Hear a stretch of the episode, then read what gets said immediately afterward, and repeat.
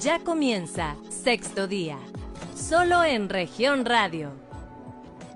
¿Qué tal amigos? Muy buenos días. Bienvenidos una vez más a este espacio informativo de Grupo Región. Estamos hoy en sexto día, un programa de información y análisis donde nos interesa mucho conversar con ustedes de los temas que atañen a nuestra sociedad. Así que lo invitamos a quedarse con nosotros. Mi nombre es Jessica Rosales y antes que nada quiero saludar a todos nuestros radioescuchas que nos sintonizan en el estado de Coahuila a través del 91.3 de frecuencia modulada para nuestros amigos de la región sureste, a través del 91.1 para las regiones centro, centro desierto, carbonífera y cinco manantiales, así como a la 103.5 para la región Laguna de Coahuila y de Durango, que también nos escuchan.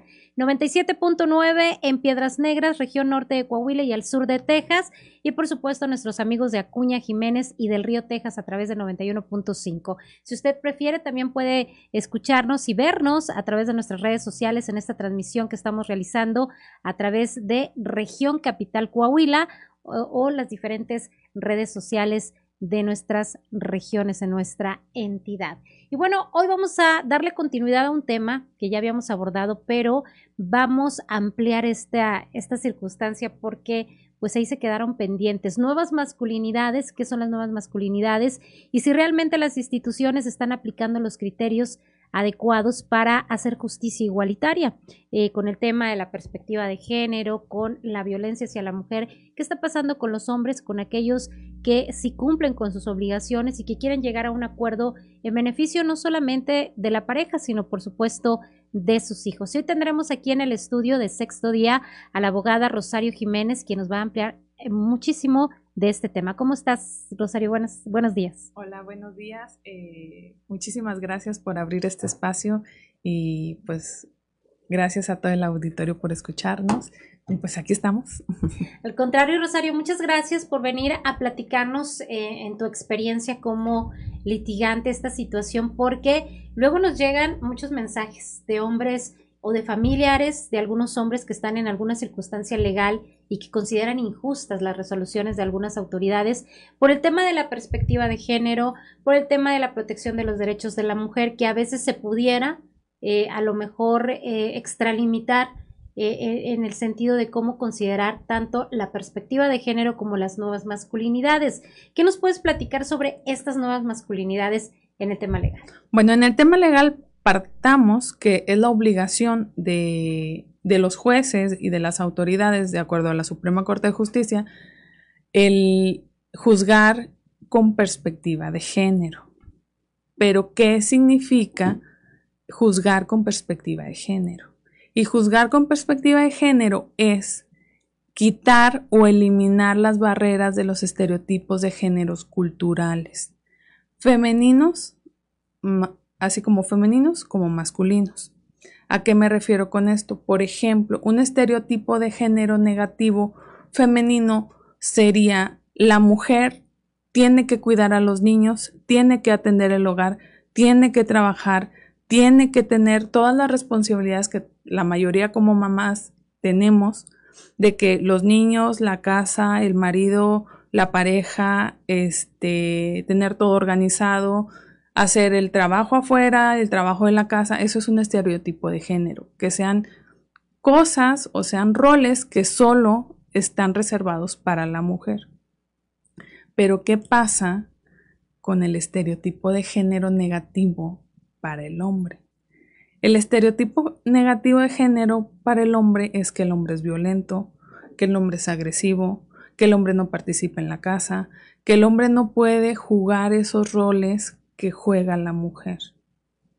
Entonces, ahí nosotros nos enfrentamos a dos estereotipos y como juzgador uno tiene que verificar si lo que tú estás haciendo lo estás haciendo cultural o lo estás haciendo eh, por razones legales. Porque la ley, o sea, por ejemplo, aquí en Coahuila, la ley de la familia, por decir en un caso de guarda y custodia, la ley de la familia dice que si los dos, o sea, si ambos padres, independientemente si están casados o no, reconocen al menor, tienen los mismos derechos sobre la guardia y custodia.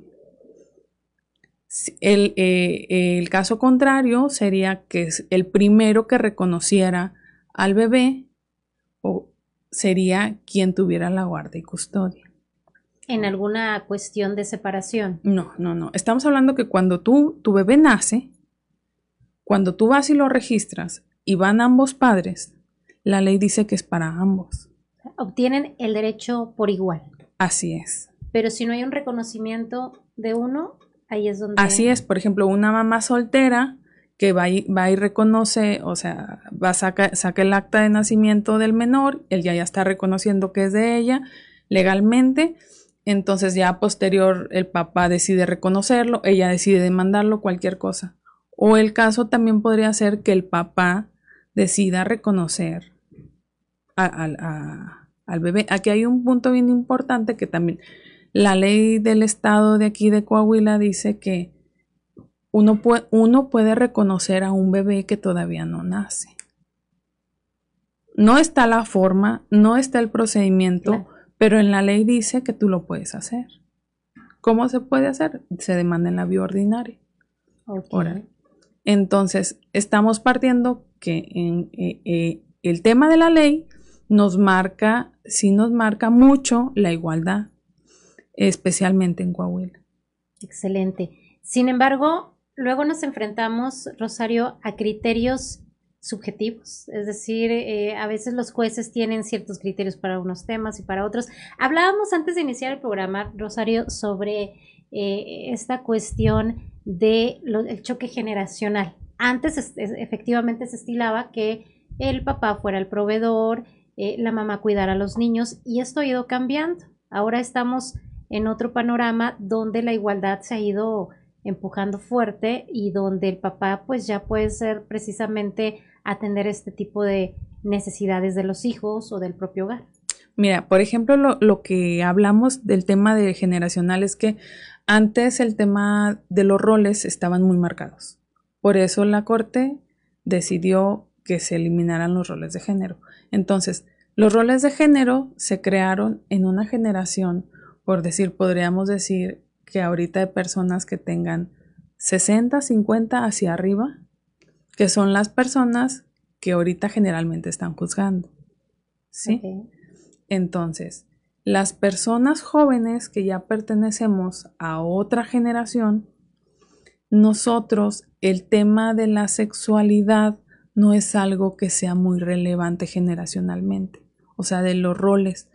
Si a, una persona le gusta barrer, trapear, hacer de comer, a una persona masculina, no tendríamos por qué este, juzgarlo. Simplemente ahora hay personas que se incomodan si los identificas con un género masculino o con un género femenino, sino que se identifican como un género fluido, que no está reconocido en la ley, porque la ley solo identifica dos géneros, pero ya culturalmente ya nos estamos deshaciendo de todo ese tema, ese tema de estereotipos de géneros negativos.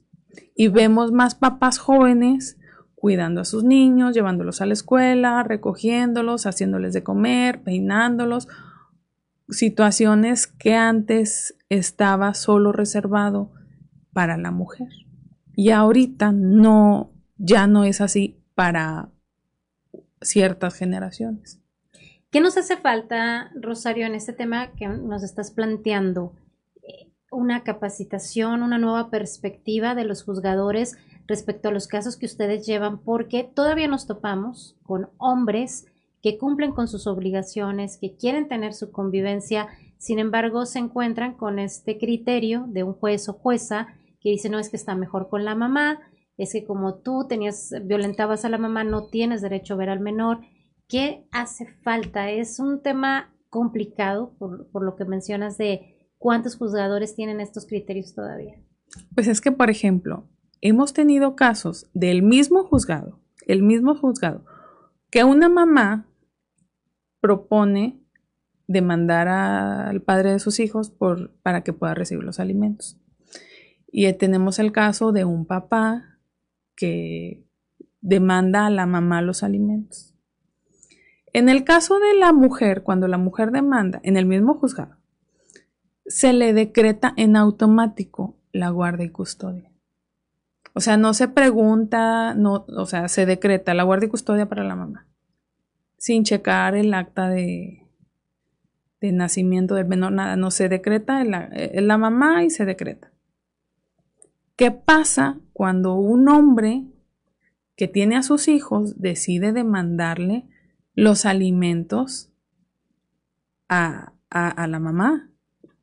Que es una mamá trabajadora que tiene de los más altos niveles económicos, que ambos son, este, tienen un grado de especialista, posgrado, o sea, que, ¿qué pasa? Que el juzgado ordena al actuario cerciorarse de que los menores vivan en ese domicilio. Cuando en una mujer se le el estereotipo de género se va por automático y en el hombre no, o sea, es generar desconfianza. Va el actuario, verifica, pregunta a los vecinos, si efectivamente han visto a la mamá, no, pues no hemos visto a la mamá. ¿Cuánto tiene, cuánto tiene tiempo usted de vivir aquí? 20 años. Y, los y enfrente, pues desde que eran niños. O sea... O sea, son más duros con el hombre, siendo que tendrían que vigilar por igual, ¿no? O sea, no, no, no, decretarle en ambos automáticos, sino al contrario, vigilar por ambas partes, ¿no? Así es. Entonces, ahí es la primera barrera. O sea, la primera barrera que tienen los hombres de las nuevas masculinidades generacionalmente jóvenes. Claro. Aquí, Rosario, tienes razón, que tenemos inmersa ese, ese estereotipo de la desconfianza. O sea, como un hombre va a ser eh, mejor cuidador que la mamá. Pero en este sentido, ¿cómo podemos verificar desde el tema legal, tanto que la mujer como el hombre sean los más adecuados para el bienestar de los menores? Porque creo que también nos topamos con el tema de venganzas entre la pareja que dan mal, te quiero quitar al niño, no, yo te lo quiero. Entonces, nadie piensa en el bienestar del menor. Claro. Pero legalmente, ¿qué se puede hacer para eh, determinar o garantizar que ya sea la mamá o el papá el más adecuado para tener la custodia de los hijos? Mira, en un inicio, el hombre está en estado de indefensión.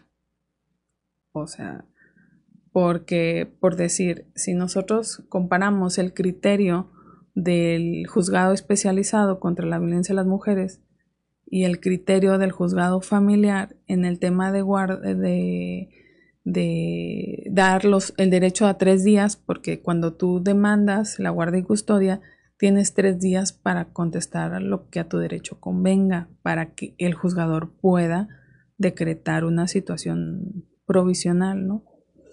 Entonces, en el juzgado especializado ese plazo no se da aunque la ley dice que tienes el derecho de dar una vista cuando se toca el tema de guardia y custodia. En, el, en los juzgados familiares sí se da.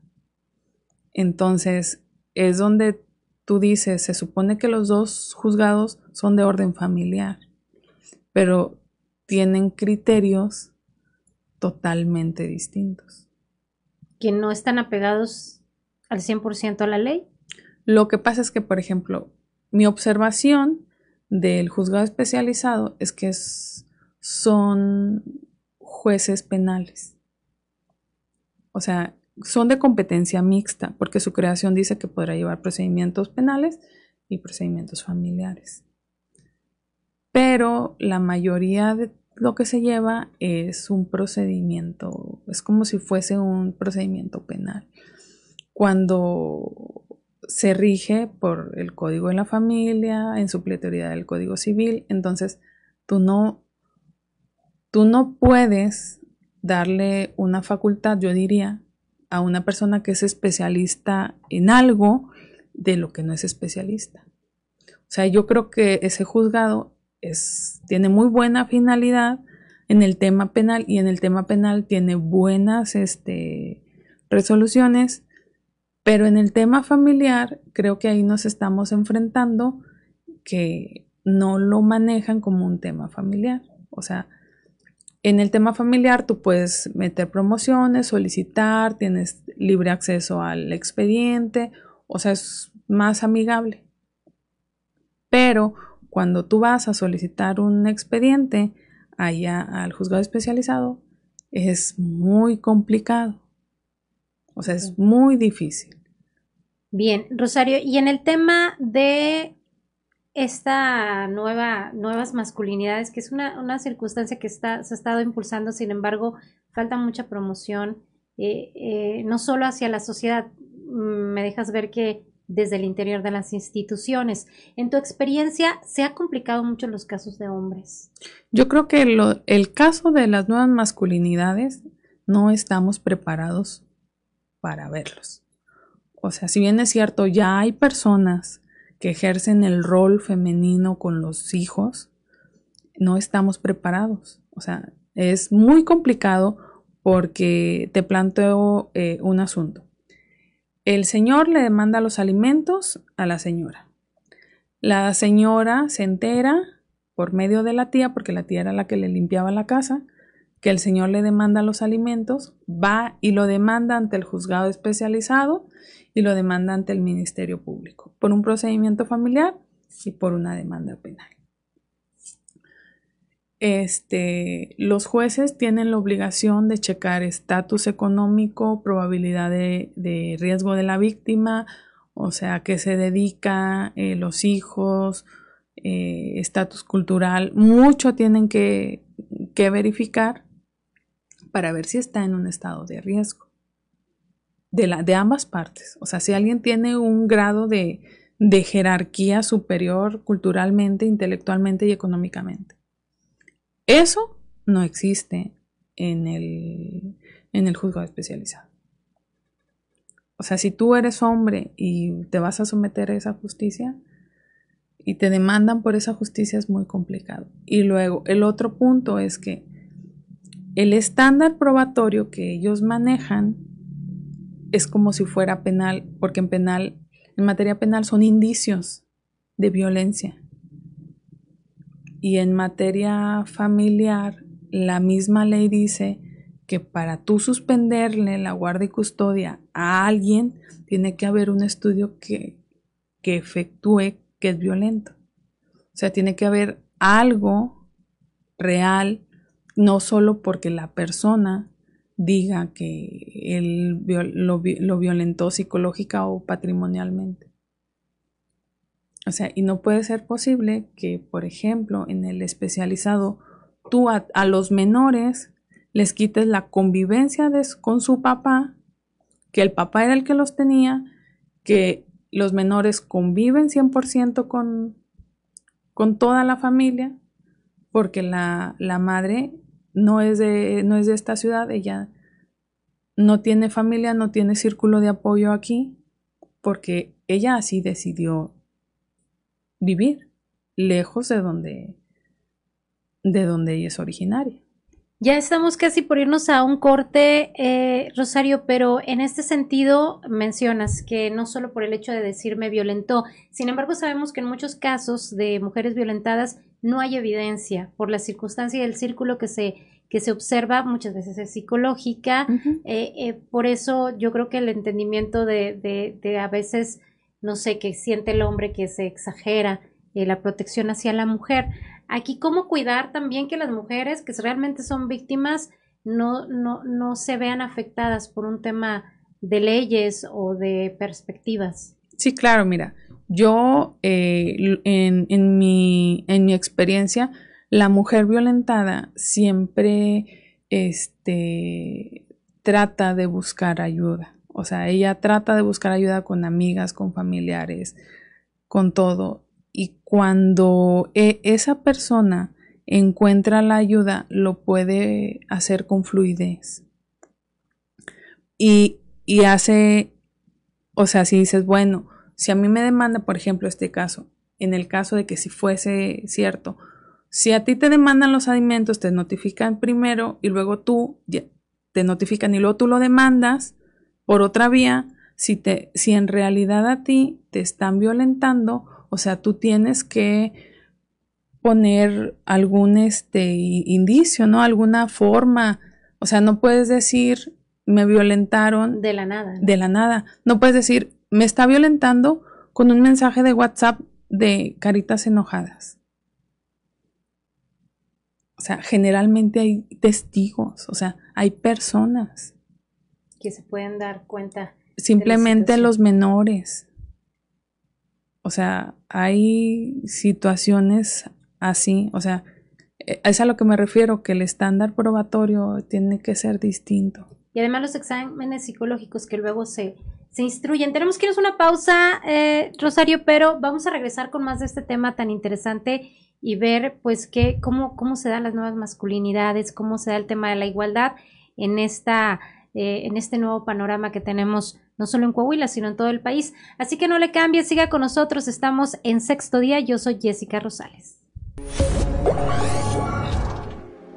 En un momento regresamos con más información. Estás escuchando Sexto Día, solo en región radio.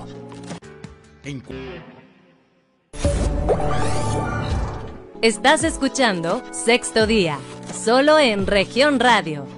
Muchas gracias por continuar con nosotros aquí en Sexto Día, el día de hoy hablando pues de las nuevas masculinidades, cómo se aplica en los juzgados y realmente hay protocolos que también pues respetan los derechos de los hombres, eh, si hay una justicia igualitaria realmente. Y es que en este sentido, pues seguimos platicando aquí en el estudio de sexto día con la abogada Rosario Jiménez, que hoy nos habla pues de algunos temas, de algunos casos que has estado tratando, Rosario. Y yo te quiero preguntar el tema de la convivencia. Hay muchísimos casos donde pues hay demandas por violencia de género, por pensión alimenticia y a veces se cree, eh, sí hay muchos casos donde las mujeres creen que el hecho de dar o no dar una pensión es un requisito para que el hombre tenga la convivencia, que entiendo que la ley no lo marca así. Es un derecho sobre todo de los niños de convivir con el papá, pero se complica mucho ya en los juzgados, Rosario. Mira, el detalle de la convivencia es que la convivencia es un derecho de los menores que tiene con ambos padres. O sea, tú no le puedes quitar a un menor al padre o a la madre. ¿Por qué?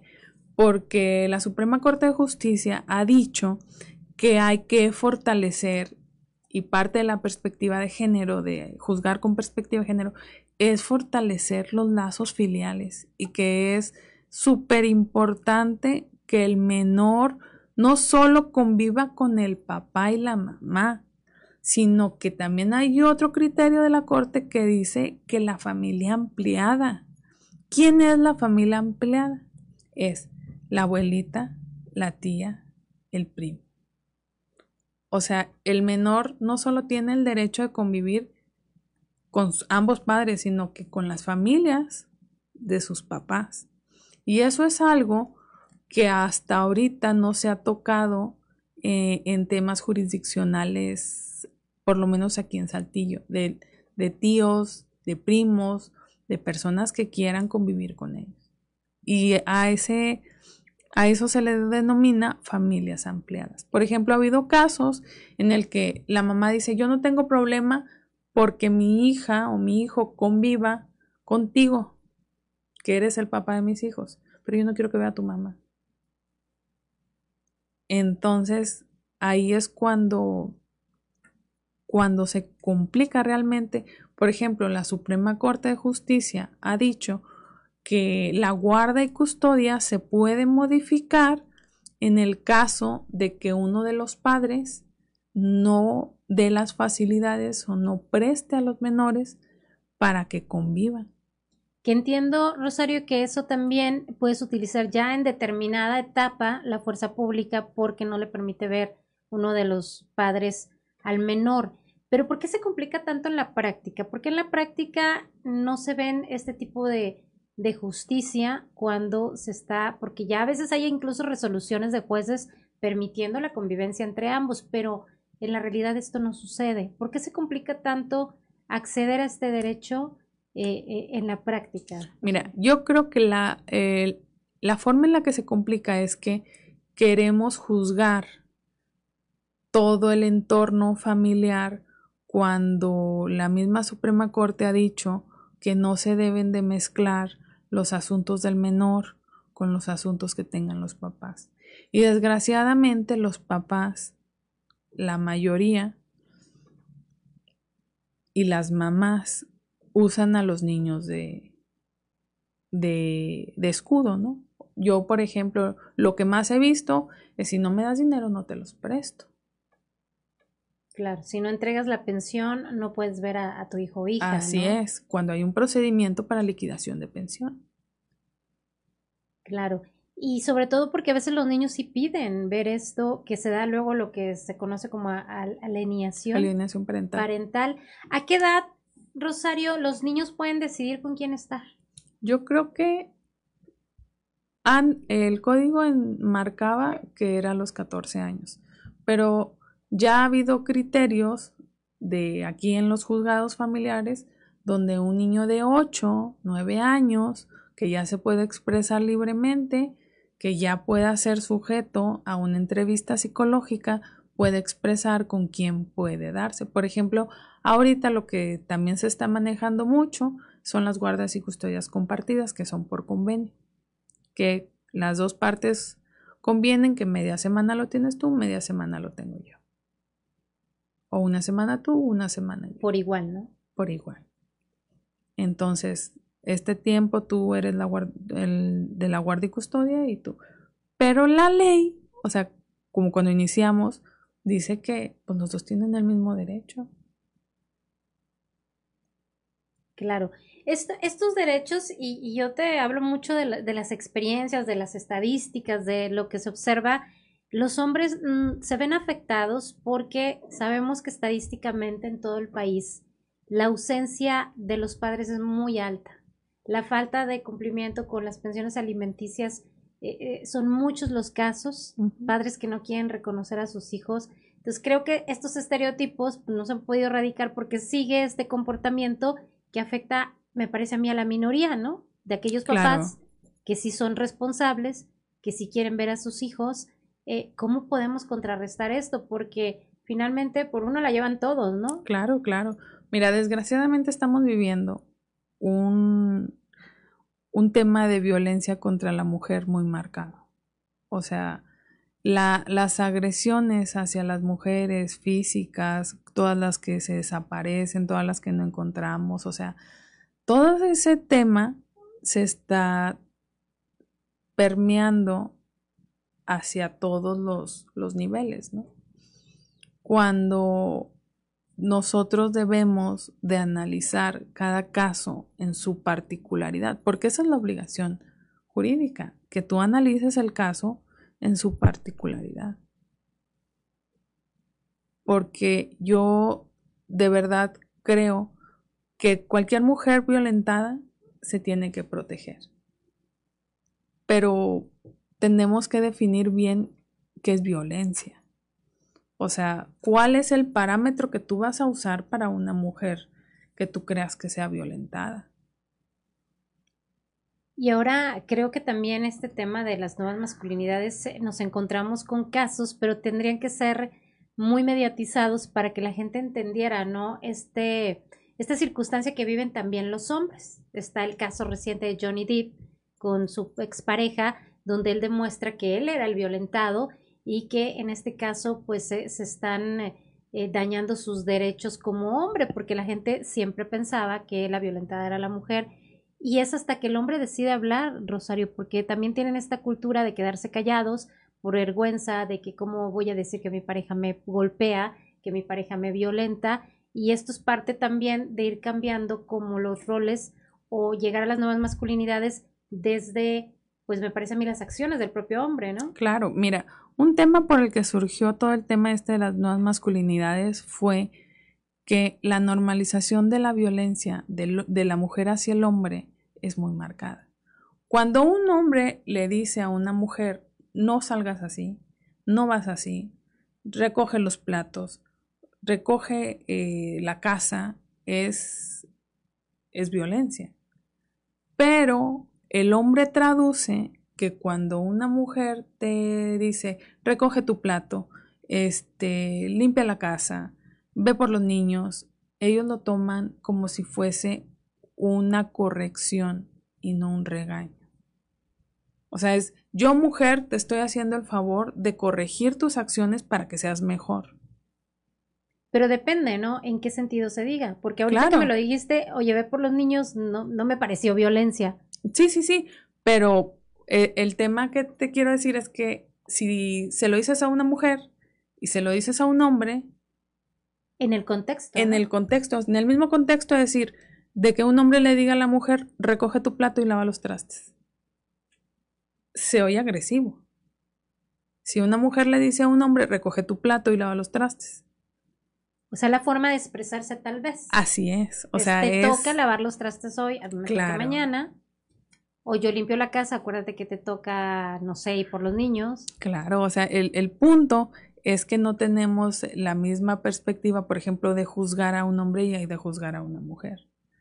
Claro, sea- y yo creo que también el tema de, de, de las de este violentómetro no solo se aplicaría en mujeres, que es más marcado, Claro, eh, sería en hombres, ¿no? El tema también de si te humilla, si te hace eh, eh, bromas hirientes, o sea, que, que lo que dices tú, como que uno lo percibe más hacia la mujer, pero el hombre no se, no, no se analiza, ¿no? no, no lo analiza, no lo ve. Por ejemplo, eh, en el caso este de alimentos, que es un caso, es un caso de alimentos que no tendría por qué hubiese complicado.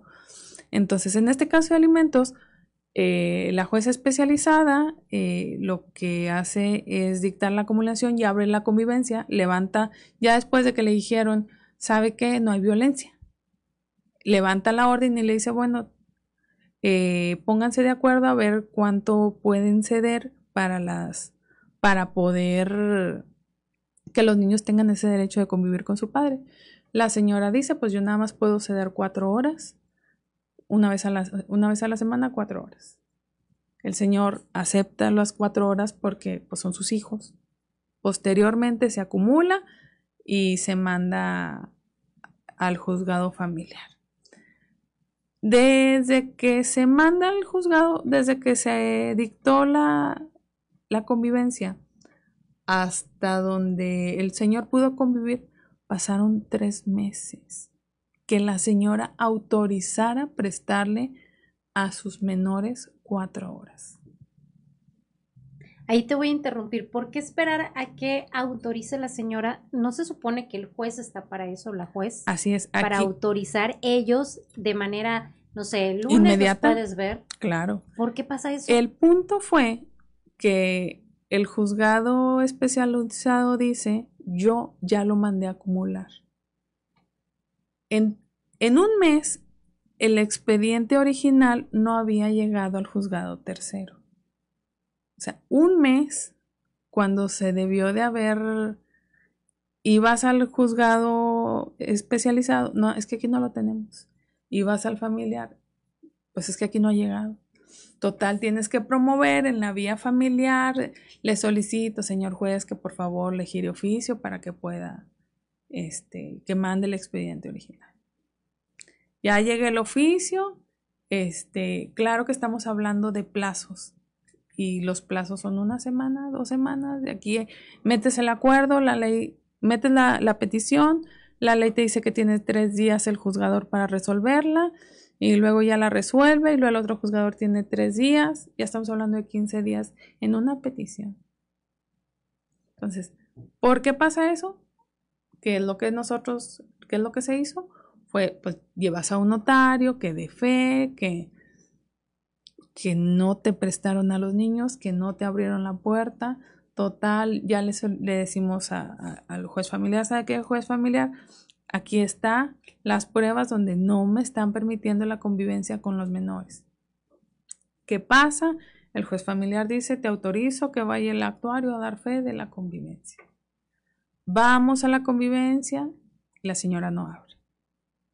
Ay, es que según mis cuentas, eh, el día siguiente era, era el siguiente día porque así viene en el acuerdo del especializado. Ah, entonces sí sabías que todos esos, todos esos meses que no le prestaste eh, a los menores ese derecho, tú sí sabías.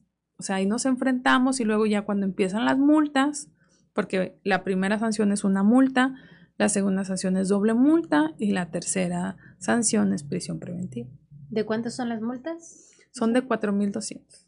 Cada, la primera y la, La segunda. prim- sería de 8.000, así es, sería de doble. Entonces, sí hay mecanismos para poder sancionar a las mujeres que no estén cumpliendo Claro. con el derecho. Claro, pero ese mecanismo ya lo vimos en el juzgado familiar.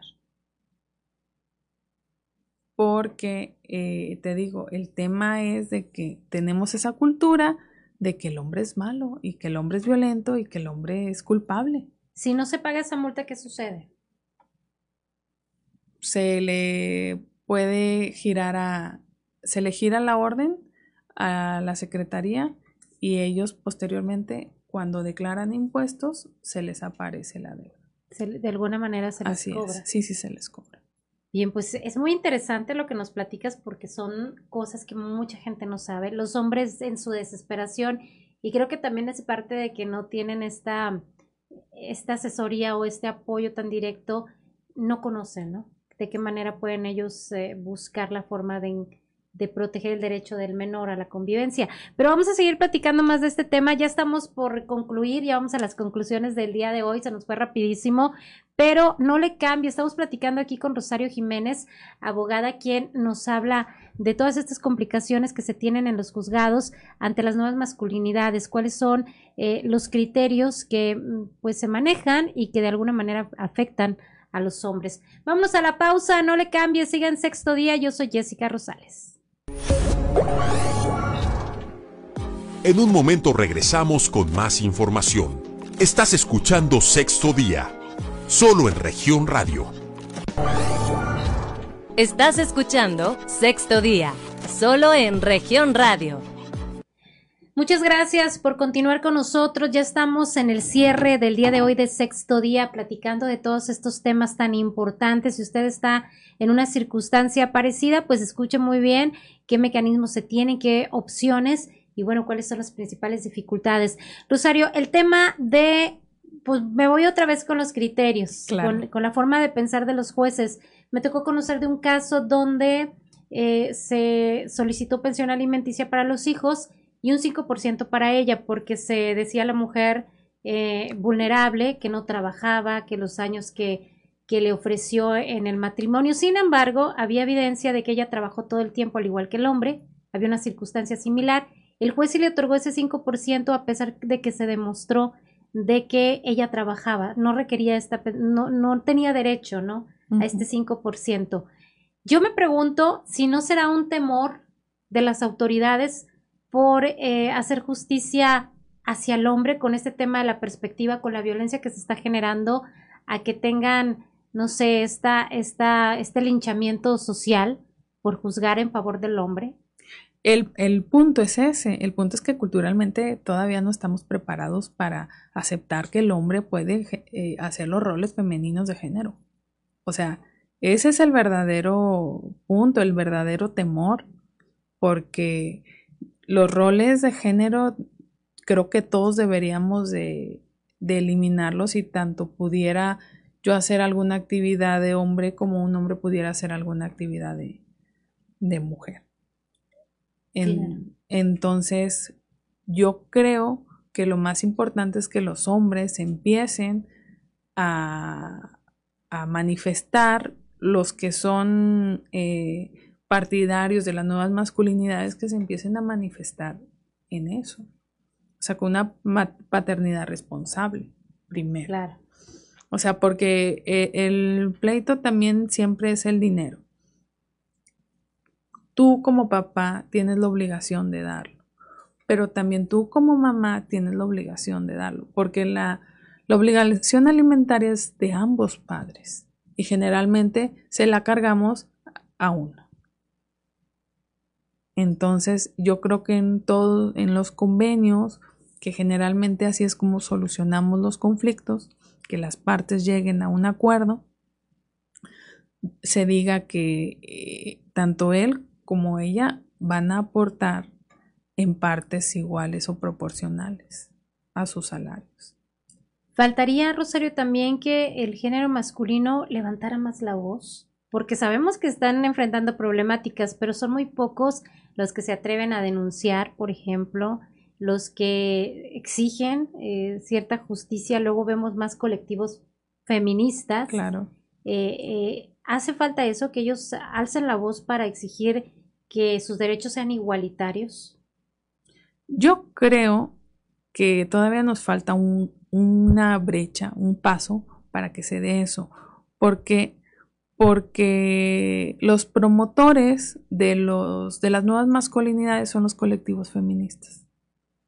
Las nuevas masculinidades llegaron gracias a los colectivos feministas.